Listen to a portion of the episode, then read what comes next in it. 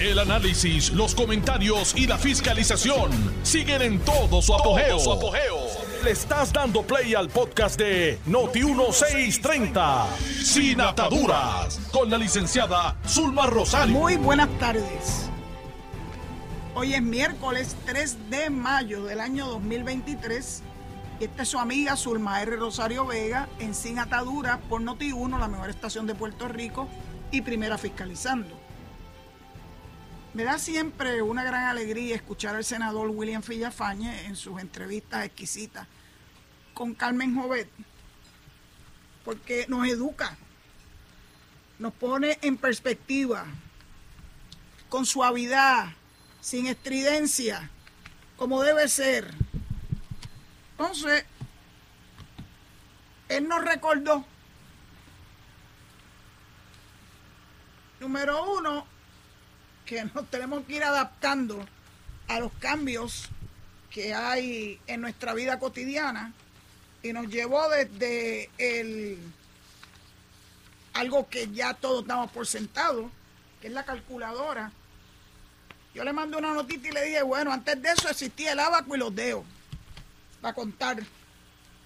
Y gente que tenía una gran habilidad para hacer sumas y restas sin necesidad de nada, solamente de su cabeza.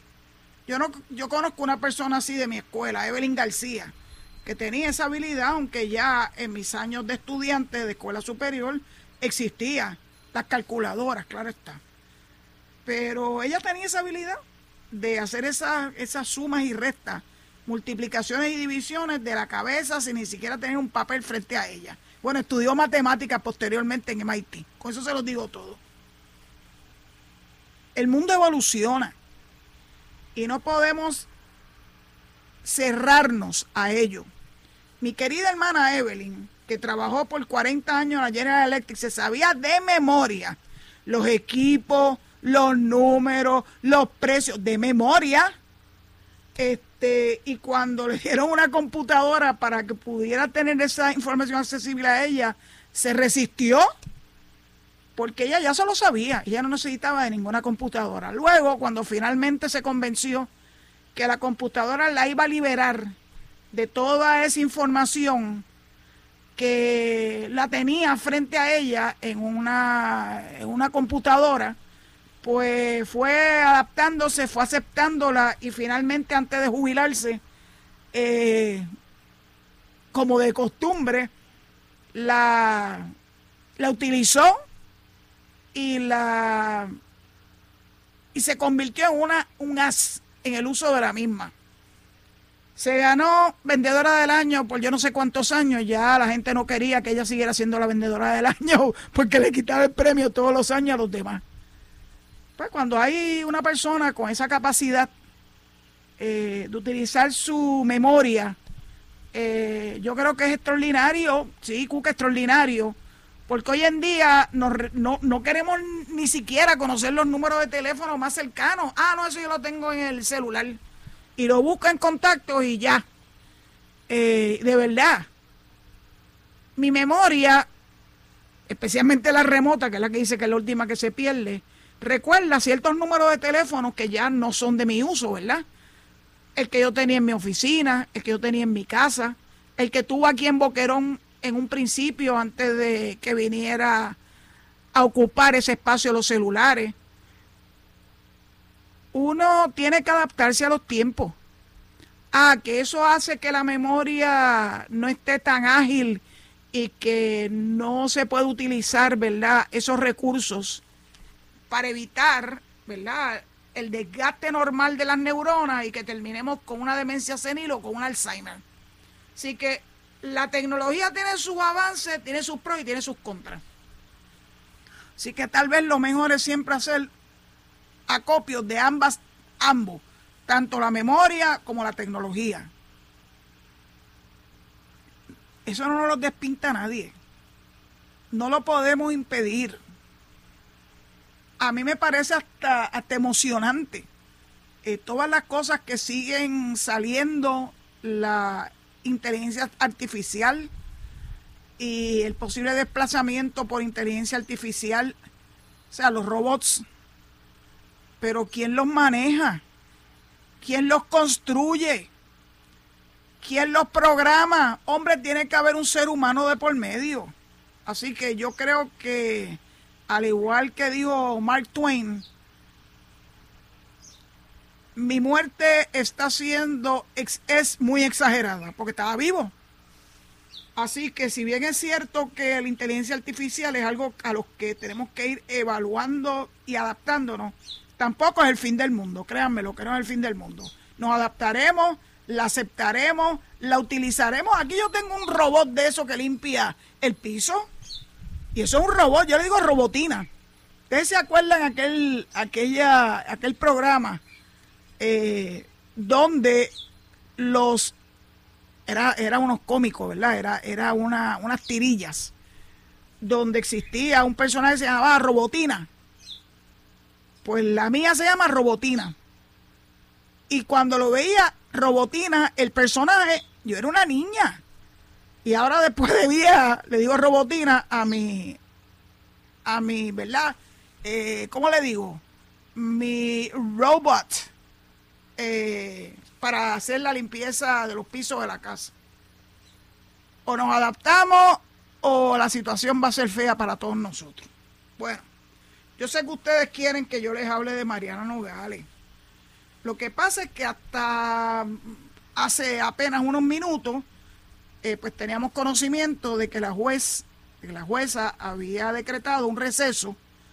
Eh, yo pude ver esa parte en vivo y que instruyó a que las partes regresaran a su sala a partir de las tres y media. Que yo sepa, todavía no ha ocurrido nada. Yo espero que Noti1 tenga a sus muy buenos periodistas dándole seguimiento al proceso y nos puedan informar si es que va a alguna determinación mientras transcurre este programa. Si alguno de ustedes se entera, me manda un mensaje de texto, me lo mandan a mi, a mi cuenta de Twitter, que potencialmente yo lo voy a ver. Así que estén pendientes. Mientras tanto, hoy por lo menos supimos con un poquito de más especificidad de qué se trata eh, el procedimiento en contra de Mariana Nogales. Muchos querían minimizarlo diciendo que eso no tenía más que cosas del informe financiero y que eso no era razón para que se llevara un caso criminal en contra de la representante Mariana Nogales y de su mamá y de su corporación. Las corporaciones tienen eh, personalidad jurídica, así que las corporaciones también pueden ser eh, imputadas de delito. Ya veremos cuál es la determinación, pero me da una gran alegría saber por voz del fiscal especial independiente Ramón Mendoza, que estaban contemplando traer testigos en esta etapa. ¿Cuántas veces no le he dicho yo en este programa? Ya los tiempos en que los tribunales, especialmente cuando se trata de figuras públicas, no van a querer tomar determinaciones meramente por la presentación de documentos, aunque sean unos documentos muy buenos, eso conlleva tiempo para los jueces tener que sentarse y analizarlo y poder tomar una determinación, ¿verdad?, que esté apoyada por la prueba, por la evidencia que se presenta. Así que tener un testigo, claro que la otra parte, la defensa va a tener la oportunidad de, de contrainterrogarlo, siempre ayuda a dirimir en estos aspectos incidentales y los primeros en todo un proceso criminal eh, porque estamos viendo, el juez va a ver el demeanor, el comportamiento en la silla de los testigos, el comportamiento no solamente cuando se le hacen preguntas, sino cuando la otra parte tiene la oportunidad de contrainterrogarlo. Todo eso pesa en una decisión que vaya a ser un juez, o una jueza en este caso. Pues la jueza que está a cargo del caso se llama Iraida Rodríguez Castro, está en sala de investigaciones en mi época la sala de investigación estaba en el sótano. Yo tengo la impresión de que sigue siendo en sala de investigaciones, pero que por que el Tribunal Supremo autorizó que la prensa estuviera eh, presente. Normalmente en regla 6 no hay prensa presente. Eh, pues tuvieron que mudar la sala de investigaciones a una sala más amplia y con las facilidades para que la prensa pudiera recoger lo que allí se expresara. Se tardó muchísimo, nos habían dicho que iba a empezar a las 9, terminó al filo del mediodía, que fue cuando yo pude acceder a la dirección en Facebook donde se está transmitiendo en vivo eh, dicho procedimiento. Hasta ese momento ningún medio de comunicación televisivo estaba en sala transmitiendo en vivo. Así que no sé si a partir de, de que terminase el receso había medios eh, radiales o televisivos o ambos que estuvieran presentes en la sala de la jueza Iraida Rodríguez Castro. Hay 51 denuncias, 51 denuncias, ese número, ese número a mí me persigue. Se le presentaron a la representante Nogales, a su mamá, la licenciada Rita Molinelli, y a la corporación familiar Oceanfront Villas. Hay presuntas violaciones al Código de Rentas Internas. Se reclama que hay perjurio y falsificación ideológica, que son delitos que emanan del Código Penal. Veremos si hay o no causa para el arresto esta tarde, a menos que la jueza decrete una continuación de los procedimientos y que no sea esta tarde que tengamos esa, esa determinación o tal vez tengamos que esperar hasta mañana. El FEI imputa a Nogales y a su mamá someter planillas, no informes financieros, planillas falsas y fraudulentas, por un periodo de cinco años. 24 cargos a Nogales, 17 a su mamá Molinelli y 10 contra la corporación Oceanfront Villas. El abogado José Andreu Fuente, hijo del finado juez presidente del Tribunal Supremo, José Andreu García, es el abogado de la representante y, y a la licenciada eh, Molinelli la representa el licenciado Ricardo Prieto y a la corporación Oceanfront lo representa el licenciado Frank Torres Viada, que lo vemos con mucha frecuencia en jugando pelota dura.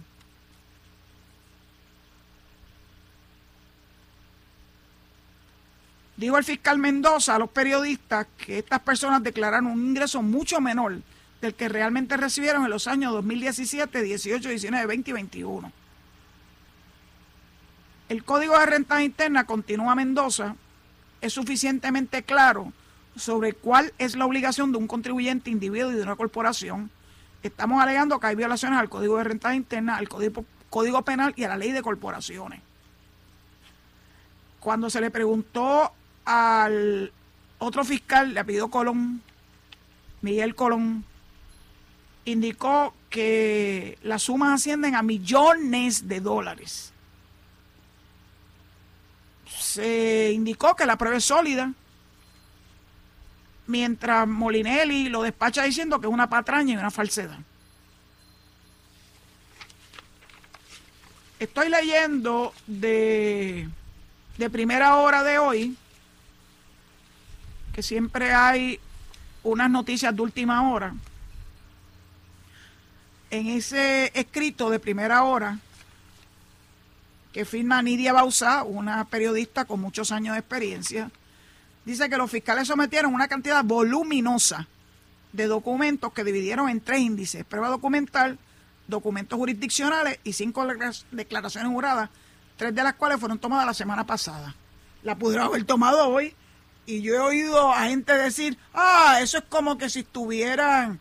Eh, creando esta estructura para confundir a la jueza. Mira, los jueces no se confunden porque la prueba documental sea extensa. La experiencia les dicta a ellos cómo manejar las mismas. Y lo bueno es que los fiscales lo que hicieron fue dividirla en tres importantes ¿verdad? renglones. Documentos jurisdiccionales, que son los que le dan la autoridad al tribunal para ver el caso. La prueba documental, son de dónde emanan, ¿verdad?, los cargos o las denuncias y las declaraciones juradas, que son las que naturalmente le dan peso a las mismas. anunciaron también dos testigos.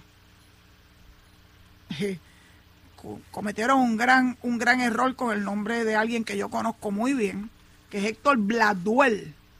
Bladuel Viera, no Yadó Viera, como pusieron aquí, que es el director del área de auditoría de informe financiero de la Oficina de Ética Gubernamental. Créanme que Héctor tiene una extensa trayectoria sentándose en los tribunales y desmenuzando el contenido de un informe financiero y lo que ello representa. De hecho, fue, como les he dicho en más de una ocasión, la primera persona que se sentó a testificar en el Tribunal Federal en el caso del juez de Aguadilla que le vendió su alma al diablo eh, pensando que le iba a conceder a través de ese diablo, que no quiero decir ni su nombre, para que le dieran un ascenso al apelativo. Aceptó prendas, aceptó vehículos, aceptó que le saldaran una, una, una eh, cuenta en Hacienda y haciendo ampliaciones a su hogar. Claro que nada de eso lo puso en el informe financiero, por eso cuando nosotros estábamos pendientes de que se aprobara la, reforma a la ley de ética gubernamental y que se convirtió en la ley 1 del año 2012, eh, le he dicho que el entonces presidente del Senado, no, el senador Eduardo Batia se burló de un inciso del informe financiero que decía que el que lo rendía tenía que no solamente notificar a la oficina eh, el fruto o la procedencia de los dineros o de las propiedades cuando era en uno de los renglones, sino de aquello que fuera ilegal. Y Eduardo Batia, jamás me olvidaré que se burló y dijo, ¿quién va a, decir dinero o cosas que han obtenido fraudulentamente? Guess what? Precisamente el no declararlo fue lo que conllevó que el juez se metiera en grandes líos porque el eh, Tribunal Federal logró recibir pruebas suficientes de todas esas triquiñueladas que hizo a cambio, el quid pro quo, de que le consiguieran un ascenso al Tribunal de Apelaciones. Sí, porque no lo puso en, la, en el informe financiero. Así que yo espero que Eduardo Batia haya entendido la lección de lo que en aquel momento Héctor y yo estábamos sentados en la grada viendo la discusión eh, sobre la reforma a la ley de ética y lo que recibimos de parte de Eduardo Batia fueron burlas. Bueno, pues, ojalá que haya aprendido su lección. La otra persona que se proponen citar o sentar como testigo es a Josian Serrano Dávila del Departamento de Hacienda. Claro, si aquí se le están imputando en esas denuncias delitos contributivos tienen que sentar a alguien del Departamento de Hacienda. Así que está interesante esto, esto piqui se extiende. Yo creo que aquellos que están convencidos que en regla 6 este caso se va a caer, yo como que sospecho que no va a ser tan fácil eh, que eso ocurra. Algunos están prendiendo vela, otros están imputando patrañas y otros están confiados en que alegadamente el récord del FEI es un récord nefasto. Ninguno de los tres. El récord del FEI es extraordinario, Cuca, extraordinario. Sobre 80% de convicción. Muy pocos, muy pocas agencias fiscalizadoras pueden contar con un récord tan extenso desde 1985 para acá, en que se creó el FEI 88, perdón, en que se creó el FEI. Así que, porque hay gente que repite lo que, que algo quedará. Ya yo he mencionado en múltiples ocasiones la figura nefasta de Goebbels, que era el ministro de propaganda de Hitler, que decía que repetir una mentira suficientemente, eh, eventualmente algo se iba a quedar como verdad. Y esos son los que se pasan diciendo por ahí, que el FEI tiene una trayectoria mala en convicciones, nada más lejos de la verdad. Así que se van a tener que quedar con vestidos y alborotados. Yo estoy convencida que con el favor de Dios y con la prueba que se presenta ante el tribunal, eh, esa regla 6 va a lograr una determinación de causa para arresto en contra de las tres figuras, eh, dos de ellas personas naturales, eh, que están siendo imputadas en este procedimiento ante la sala de investigaciones del Tribunal de Primera Instancia en San Juan.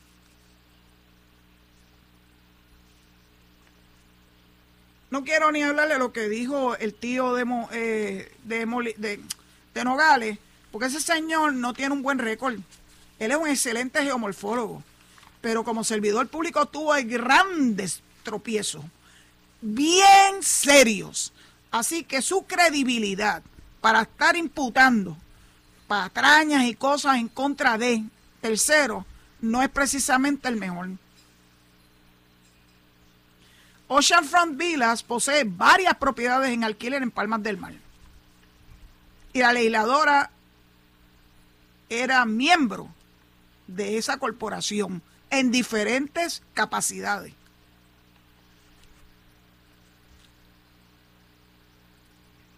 La resolución alude que del informe de investigación preliminar, entre otras cosas, surge que la representante Nogales es dueña de varias propiedades, dueña de varias propiedades en Palmas del Mar y ostentaba posiciones tales como tesorero y presidente de Oceanfront Villas Corporation, la cual es una corporación con fines de lucro dedicada al alquiler de villas y apartamentos. Además, era la gente residente de la coalición puertorriqueña contra la pena de muerte.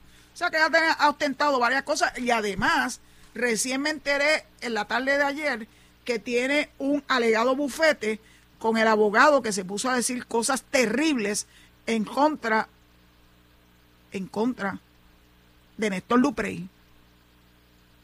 Así que yo no sé si ella tiene la autorización de la Cámara de Representantes para seguir postulando o teniendo eh, un bufete junto con ese abogado, porque todo siguen saliendo las cosas a flote, nada está oculto. A veces se tarda en salir la verdad, pero no nada está oculto.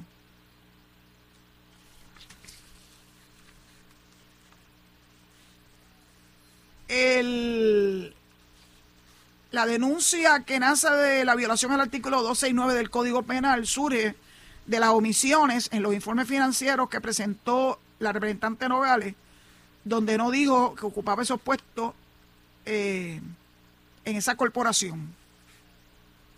El informe financiero es bien, bien minucioso y nadie me puede a mí, y menos viniendo de una abogada que ella se equivocó o que ella no entendió o que ella no quiso, no quiso evadir la pregunta, no contestándola con, con certeza, recordándole esos informes financieros se rinden bajo juramento. También se le imputa haber infringido las disposiciones del artículo 20 de la ley 272 del 2003 que tenía la obligación de remitir a la compañía de turismo el impuesto sobre el canon de ocupación, el canon por ocupación de habitación del inmueble de su propiedad que tenía destinado al arrendamiento a corto plazo. Short term rental, tipo Airbnb. También irregularidades sobre sus propiedades en lo que reportaba ante el crimen. Y claro, algo que yo discutí con ustedes, que alteró el informe sin autorización de la oficina porque ya la plataforma electrónica no estaba disponible porque ya había pasado el término para poder hacer enmienda Y más si estaba bajo investigación. Dice esta historia de Nidia Bausa que Nogales Molineri reconoció el 15 de septiembre del 2021 que en el informe financiero presentado para el año 2020 omitió incluir sus puestos en diversas eh, corporaciones con y sin fines de lucro. Y anunció que renunciaba a todas las posiciones, too little, too late. Reclamó que no devengaba remuneración de la organización sin fines de lucro, Brigada Legal Solidaria, ni las organizaciones Greater Caribbean for Life y la coalición contra la pena de muerte, que tampoco generaba ingresos de la corporación Ocean Front Villas que incorporó en el 2004 y que ella dice que quien la mandaba y que la dirigía era su mamá. Pues entonces era una testaferra de su mamá, porque lo que ella dice no es lo que refleja el récord en el registro de corporaciones. De verdad que Yo creo que ella no está en muy buena posición. Su tío Molinelli tampoco. Debe estar haciendo expresiones eh, destempladas en contra de los fiscales y de dónde surgió este, esta investigación que ha desembocado en una denuncia. Yo creo que no le está haciendo bien a su defensa. Deja que Tonito Andreu sea el que te defienda, Mariana, y no tu tito. Entonces, resulta que hoy, hoy o ayer, la Cámara de Representantes derrotó una medida de la autoría de la representante Nogales que quería que se celebrara del 24 al 31 de octubre, coincidiendo con Halloween, by the way, la semana del murciélago.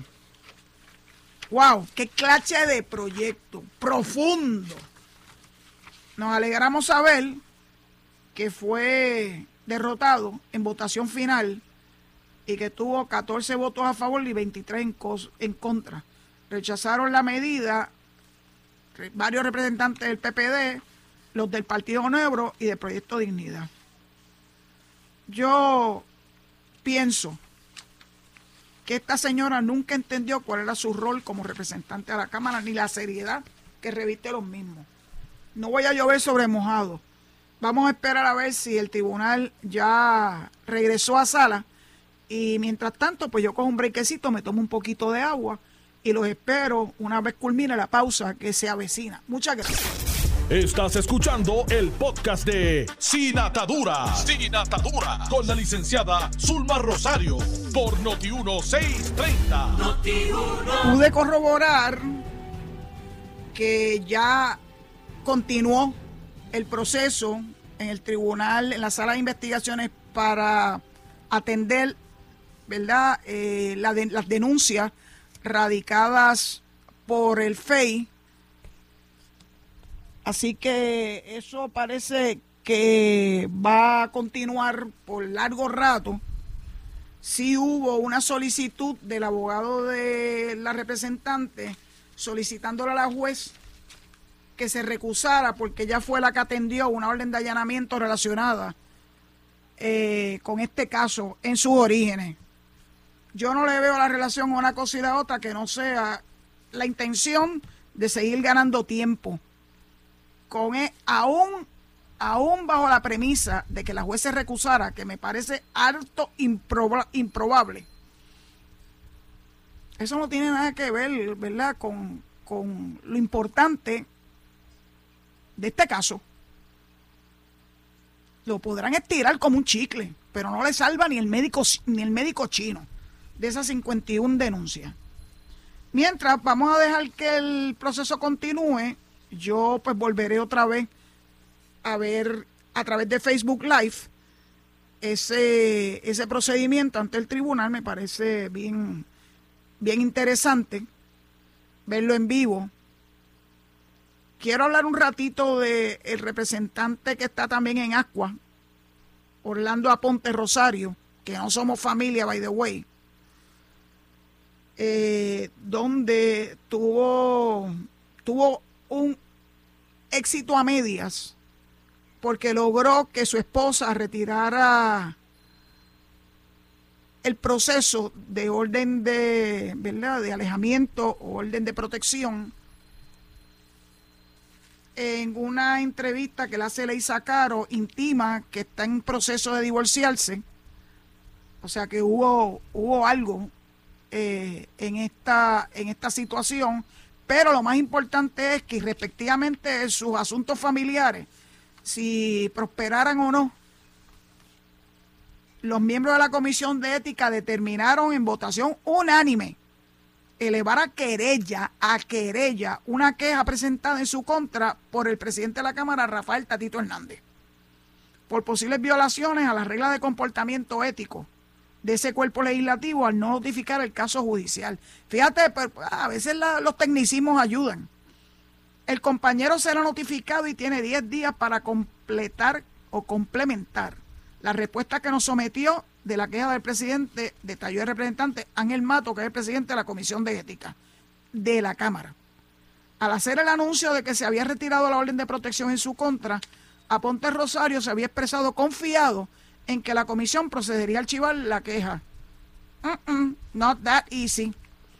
Quienes juzgan la conducta en la Cámara de Representantes en primera instancia en la Comisión de Ética y cumpliendo con el debido proceso de ley al compañero y con nuestras responsabilidades ante una querella, que así lo determinó unánimemente la comisión, elevar la queja a querella, tomaremos en su momento las decisiones correspondientes, dijo el portavoz del Partido Independentista de la Cámara, Denis Márquez. Interesante porque hoy, mientras escuchaba la entrevista que le hacía eh, Carmen Jovet al senador William Villafañez, nos recordó que hace poco tiempo a un representante a la Cámara del Partido No Progresista y que eventualmente fue acusado y convicto de corrupción por, oye, por esos asuntos que manejó el FEI y que la gente no quiere ni reconocerlo que ganó ese caso. Se llama Ramón Ramoncito Rodríguez Ruiz. Este señor se le imputó que había creado unas corporaciones falsas y que había incurrido en un sinfín de violaciones de ley. Y una de ellas tenía que ver con una imputación de violencia doméstica y que aunque la persona eh, había retirado ¿verdad? Su, su alegación, la Cámara aún así prosiguió la Comisión de Ética y finalmente lo expulsaron. Así que hay precedentes de que una persona, aunque logre que la persona que lo le imputó inicialmente violaciones de carácter, ¿verdad?, de, de su relación doméstica, en, esta vez, en este caso de su propia esposa, no lo salva ni el médico chino. Ya hay presente ahora. Ahora vamos a ver si hay voluntad de parte del Partido Popular de cómo manejar este caso. Porque ya hay precedentes. Y vamos a ver si el Partido Popular está dispuesto a coger el toro por los cuernos, como decía mi papá, y hacer lo que tienen que hacer luego del debido proceso de ley y expulsarlo, que eso es lo que procede con un individuo como este, que no es la primera vez que ha demostrado su verdadero carácter y que no merece, no merece estar en un asiento en la Cámara de Representantes. Así que el Partido Popular, la bola está en su cancha, procedan de conformidad, demuestren su voluntad de hacer cumplir las leyes de nuestro querido Puerto Rico. Ustedes que se pasan criticando que si no hay un nombramiento procuradora de la mujer y que eso está contrario al poder procesar los casos de violencia doméstica, demuéstrenlo ahora. Esto no es un caso de la procuradora de la mujer, esto es un caso de la Cámara de Representantes de Puerto Rico. Vamos a ver que teniendo el poder en sus manos, de hacer lo que tienen que hacer contra este representante a la Cámara, a ver si es verdad que lo van a hacer. Vamos a estar muy pendientes. Mientras tanto, en el Senado, tal como nos había adelantado el senador Carmelo Río, él logró que la comisión de nombramiento recibiera de vuelta el nombramiento de la directora del PRITS, Nanet Martínez Ortiz, pero miren lo interesante de esto. Aquí hay un quid pro quo, siempre hay un quid pro quo, porque lo están vinculando con la reforma electoral. Igual que le hicieron a Larry Seilhammer, le están haciendo algo similar a Nanette Martínez.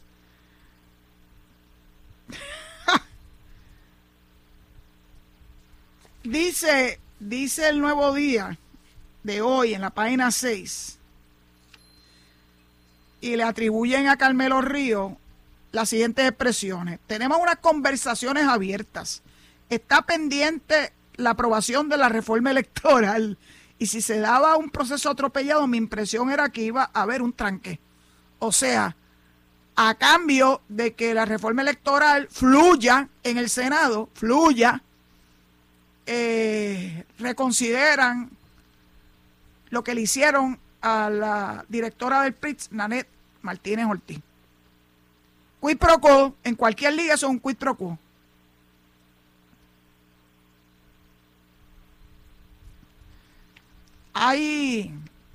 Todavía esto no está a salvo. Devolver devolver la designación a la comisión de nombramientos también le otorga un tiempo adicional a la nominada para completar el diseño del malvete digital. Una de las cosas que le imputaban como razones para colgarla.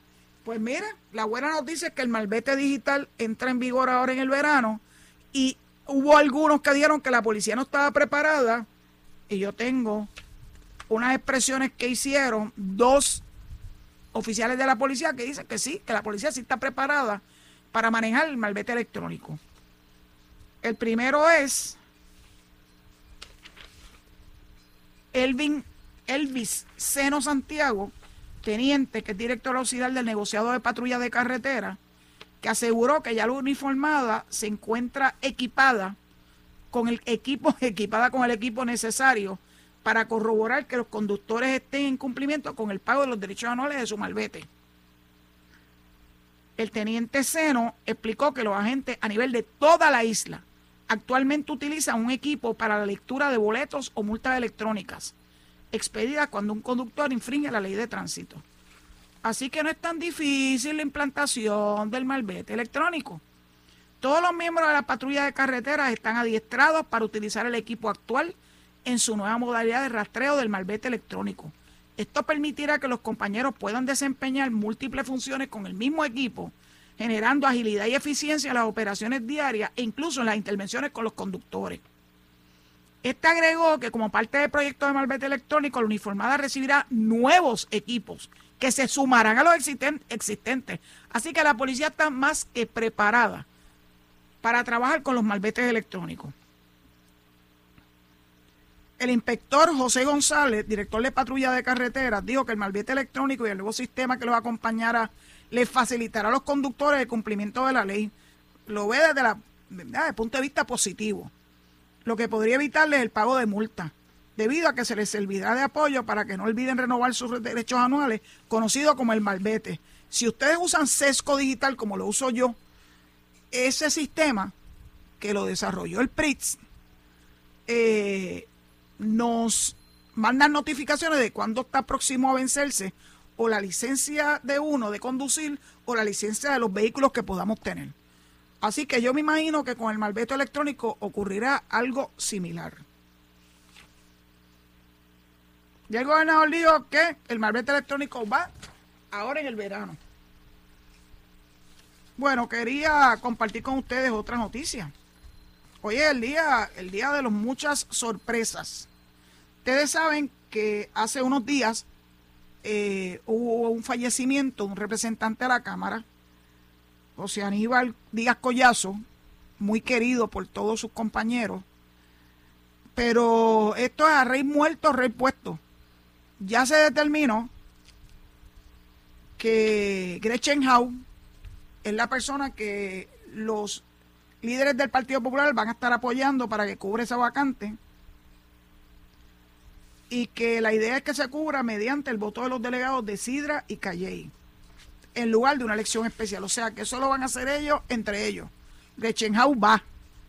Ustedes se preguntarán cómo una senadora está dispuesta a migrar a la Cámara de Representantes. Y claro que hay múltiples posibilidades. Número uno, que vea que en la elección del próximo año su escaño en el Senado esté en, en. O el otro es que siendo representante se le facilite para que en una elección futura, no muy lejana, ella sea la candidata a sustituir al actual alcalde de Calle, Rolando Ortiz. Así que no se sorprendan, estos movimientos políticos se han dado toda la vida un, las sillas musicales, me voy del Senado y voy a la Cámara, pero la verdadera razón, dice a la Cámara, la dijo Tatito. Qué bueno que hay gente que está dispuesta a decir la verdad, aunque sea entre líneas. En estos momentos de inestabilidad, esto se le atribuye a Tatito Hernández. En estos momentos de inestabilidad y grandes retos para el país, nuevamente como hicieron con José Aníbal, el hidrato de Calle Isidra, ha elegido, o sea, ya él lo da por cierto, Olvídate de que se reúnan los delegados y él da por cierto. ha elegido a la persona correcta para mantener la mayoría en la Cámara. Esa es la verdadera razón. Ahora están, ahora están para poder aprobar proyectos en la Cámara, están rogando que compañeros de las delegaciones de minoría, PNP, Proyecto de Unidad o Movimiento de Victoria Ciudadana, sea, se unan a los votos que pudiera necesitar el Partido Popular en ese recinto legislativo. Así que, y también para fortalecer la papeleta que garantizaría la mayoría popular en las próximas elecciones. Está interesante. Recuerden que estamos a menos, a un año y un poquito más de las próximas elecciones. Estamos a menos, bueno, estamos en el mes 5, estamos a siete meses, un poquito menos de siete meses, seis meses y pico, del momento en que las personas tienen que notificar eh, a qué puestos habrán de aspirar en el año 2024.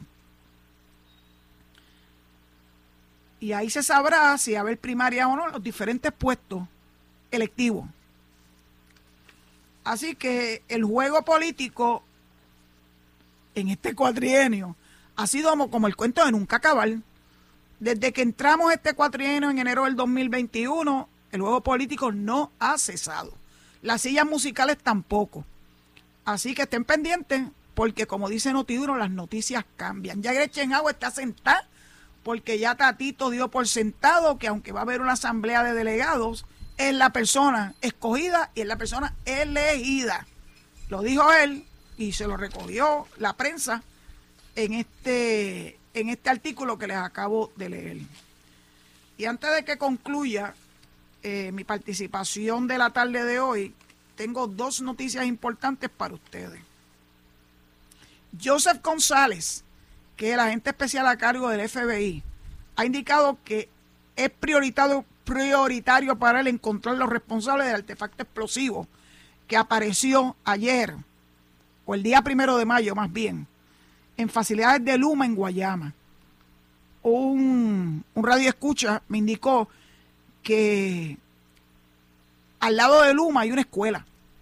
O sea que si ese artefacto no se hubiese desactivado, no solamente hubiesen sufrido las personas que iban a recibir servicio, ¿verdad?, en esa oficina, de Luma, sino también la posibilidad de que hubiese extendido los daños a una escuela eh, cercana al lugar donde apareció el artefacto explosivo.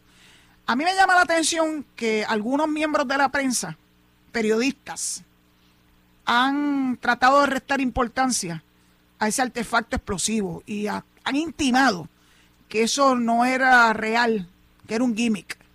Pues no creo que esa sea la, opinión del FBI en Puerto Rico y de la policía tampoco, y de los que pusieron en riesgo sus vidas para desactivar el artefacto, que tenía de todo para que pudiera ser viable como una bomba.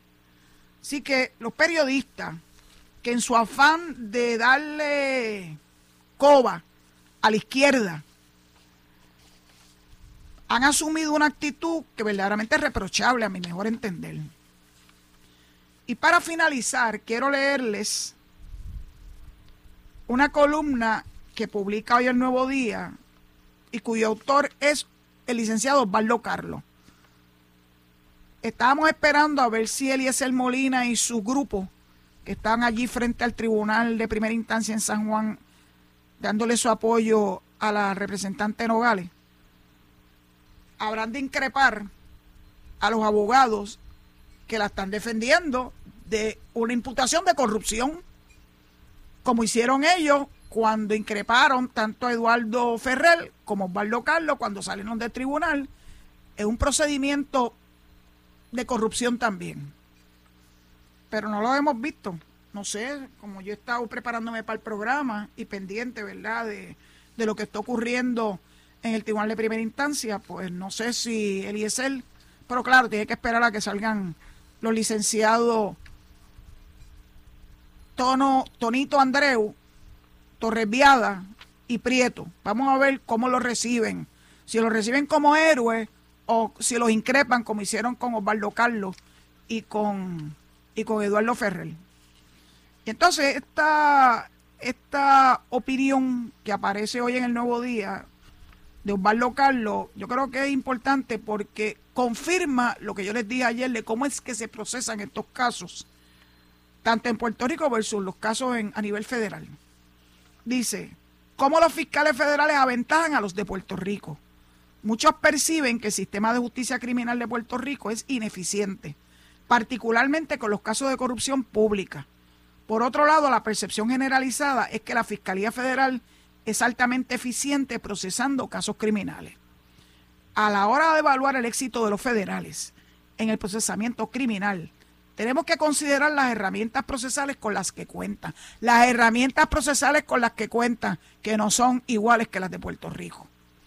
En lo federal, un gran jurado compuesto por miembros de la comunidad es el que investiga y autoriza la erradicación de acusaciones, algo similar a la regla 6, con la diferencia que estos son personas de carne y hueso, que no son abogados, que son legos en la materia y que escuchan la prueba que presenta la fiscalía y deciden, legos, si verdaderamente existe causa suficiente para que se autorice un indictment, o sea, una acusación. Continúo. El proceso ante el gran jurado es secreto. Secreto no es como la regla 6 que tienen a la prensa allí, allí metida allá adentro. El investigado no tiene derecho a defenderse. En regla 6 sí, ante el gran jurado. Usualmente los investigados se enteran de que fueron acusados por un gran jurado cuando los federales ejecutan el arresto y se les lleva ante un magistrado. O sea, el arresto que autorizó el gran jurado es cuando tú te enteras si verdaderamente un gran jurado actuó eh, para autorizar a los fiscales a acusarte de alguna violación de índole criminal. la próxima parada procesal es el juicio. Indictment y juicio. Nada de vistas preliminares, nada de ese tipo de cosas. El gran jurado, donde ciudadanos, no los jueces, son quienes determinan si una persona debe ser acusada, es utilizado en 48 estados y el Distrito de Colombia, o sea, en Washington. En 23 estados, solo ciertos delitos requieren la acusación de un gran jurado. En los otros 25 estados los fiscales tienen la discreción de utilizar el gran jurado para acusar. A veces lo utilizan, a veces no. A veces van directamente y acusan, sin que haya un gran jurado de por medio. Por otro lado, los fiscales del Departamento de Justicia de Puerto Rico tienen que presentar una denuncia, regla 6, en la sala de investigaciones para que un juez, no un jurado, no pare, no este lego, determine causa para el arresto. Luego el caso es señalado para vista preliminar para que un segundo juez determine si existe causa probable para acusar. Es entonces cuando se autoriza la erradicación de cargo. Hasta el momento es una denuncia y la autorización para arrestar, que es lo que está hoy ante la jueza en, en el Tribunal de Primera Instancia en San Juan. Un fiscal se puede ver obligado a recurrir a regla 6 y a una vista preliminar en alzada si las primeras dos le son adversas. Por lo tanto, a nivel local pueden ocurrir hasta cuatro mini juicios antes de que el fiscal esté autorizado a radicar la acusación. Yo creo que esto es bien importante, que el pueblo de Puerto Rico lo entiendan. Y cuán injusto son las expresiones cuando el pueblo o mucha gente en el pueblo, los analistas, los periodistas, le atribuyen a los federales eh, mucha, mucho éxito en sus procesos criminales y menoscaban o menosprecian lo que hacen los fiscales, tanto del Departamento de Justicia como del FEI, eh, en los casos criminales que se llevan a cabo en Puerto Rico. Tengo que dejarlos porque ya llegó la hora. Quiero enterarme de lo que está pasando en el tribunal y les pido encarecidamente que se queden en sintonía con Noti1 para que podamos escuchar las voces de Enrique, Enrique Quique Cruz y Luis Enrique Falú. Será hasta mañana a las 4 de la tarde. Recuerden que mañana es jueves. Recibo llamada a través del 832-0760. Que Dios. Esto fue el podcast de Noti1630. Sin ataduras. Con la licenciada Zulma Rosario. Dale play a tu podcast favorito a través de Apple Podcasts, Spotify, Google Podcasts, Stitcher y notiuno.com.